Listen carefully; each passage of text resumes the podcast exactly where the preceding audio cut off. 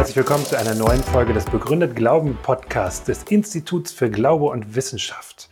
Mein Name ist Matthias Klausen und ich wünsche viel Freude mit unserem heutigen Podcast.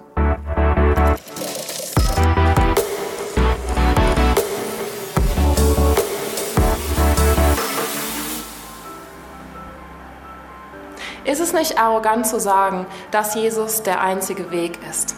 Wie können Christen behaupten, dass sie die Wahrheit haben und alle anderen falsch sind? Und wer kann bei so einem komplexen Thema wie Gott überhaupt von sich behaupten, dass es eine Antwort gibt? Ist es nicht viel mehr wie in der Geschichte vom Elefanten, die gerne erzählt wird? Da sind drei Blinde im Raum mit einem Elefanten. Und sie sollen beschreiben, wie der Elefant aussieht. Der erste hat den Rüssel in der Hand und er sagt, der Elefant ist lang und dünn wie ein Tau. Der zweite berührt das Bein und sagt, nein, der Elefant ist rund und rau wie ein Baum. Der dritte steht am Bauch und sagt Quatsch. Der Elefant ist riesig und flach wie eine Wand. Schöne Geschichte. Sie macht deutlich, dass alle Religionen einen Teil der Wahrheit haben. Keine sieht vollständig. Ich habe, um ehrlich zu sein, mehrere Probleme mit der Geschichte. Zwei möchte ich gerne nennen. Zum einen stelle ich mir immer die Frage, was ist mit dem, der die Geschichte erzählt? Der behauptet doch von sich, dass er nicht blind ist, dass er genau weiß, was vor sich geht. Während alle anderen blind sind für die Wahrheit, ist er der Einzige, der sieht. Er kennt die Wahrheit. Wenn das nicht eine ziemlich vermessene Behauptung ist.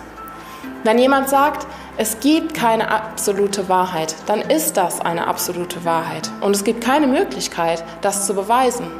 Das ist ein Glaubenssatz, der eine absolute Behauptung aufstellt. Also das erste Problem. Wer sagt, dass es keine absolute Wahrheit gibt, der postuliert damit eine absolute Wahrheit.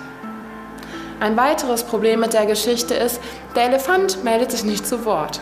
Er sagt nicht, ich bin weder Tau noch Baum noch Wand. Ich bin ein Elefant und so sehe ich aus. Der Elefant bleibt stumm. Na, bei einem Elefanten ist das verständlich. Er ist ja nicht Benjamin Blümchen.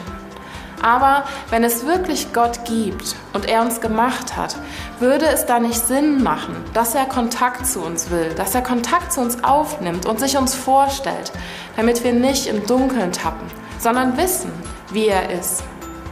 Die Bibel beschreibt genau das dass Gott Kontakt zu uns aufgenommen hat. Und zwar in der radikalsten Form, die möglich ist. Dass er einer von uns geworden ist. Gott ist Mensch geworden, Jesus.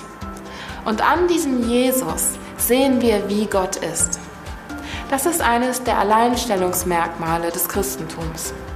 Der Gründer des Christentums sagt nicht, dass er ein weiser Mensch ist, ein Erleuchteter oder ein Prophet, sondern er sagt, ich bin Gott und ich bin der einzige Weg zu Gott, dem Vater.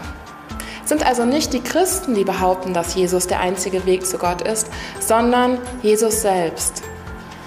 Nicht die Christen vertreten diesen überheblichen Standpunkt, sondern Jesus selbst hat diese arrogante Behauptung aufgestellt.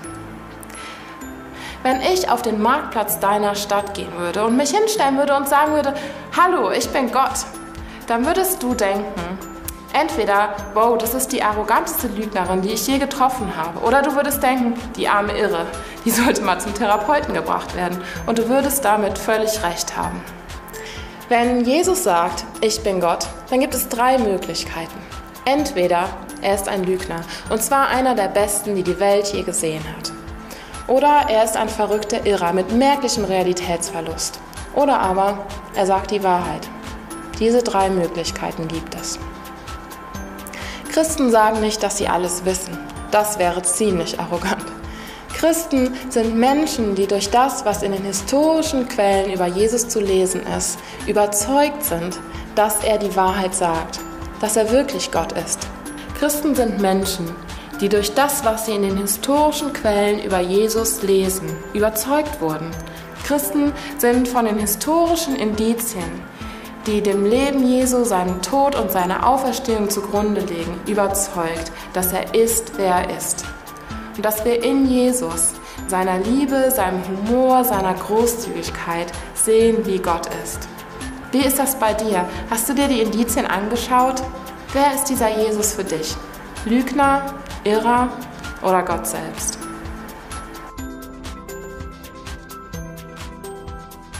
Danke fürs Zuschauen oder Zuhören. Wenn es Ihnen oder euch gefallen hat, dann hinterlasst gerne einen Kommentar auf unseren Social Media Seiten oder auf unserer Website im Kontaktformular oder schickt uns eine E-Mail. Wir freuen uns von euch zu hören.